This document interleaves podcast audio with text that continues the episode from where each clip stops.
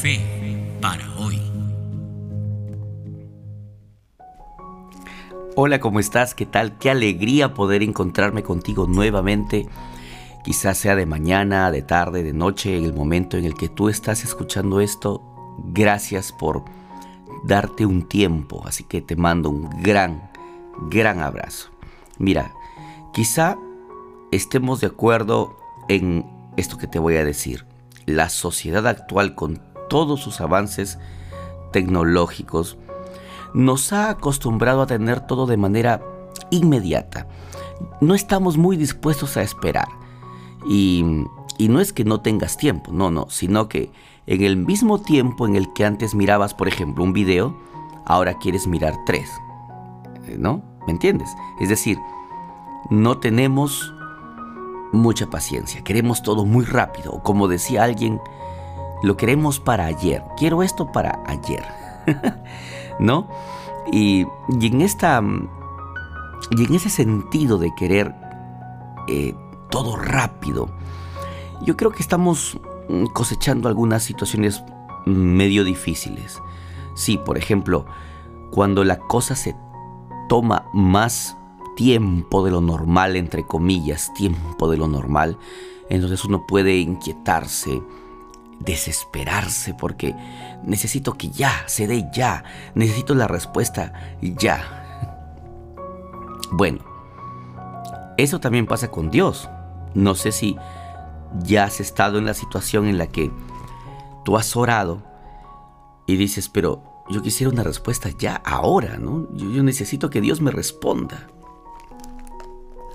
Mira, yo quiero compartir contigo lo que dice el Salmo 40, el versículo 1 al versículo 3.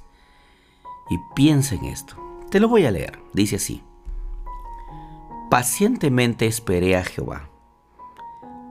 Él se inclinó a mí y oyó mi clamor y me hizo sacar del pozo de la desesperación, del lodo cenagoso.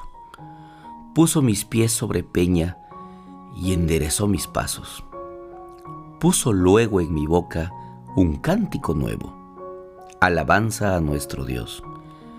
Verán esto muchos y temerán y confiarán en Jehová.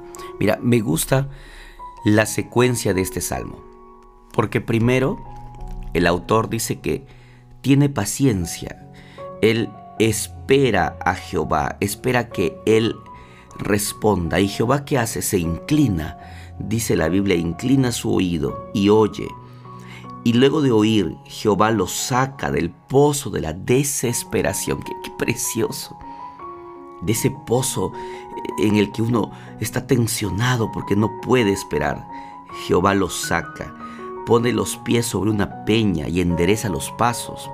Luego pone un canto en la boca, alabanza, y todo esto, dice, termina el, salmo diciendo, lo verán muchos y confiarán en Jehová. Fíjate qué importante lección para tu vida hoy.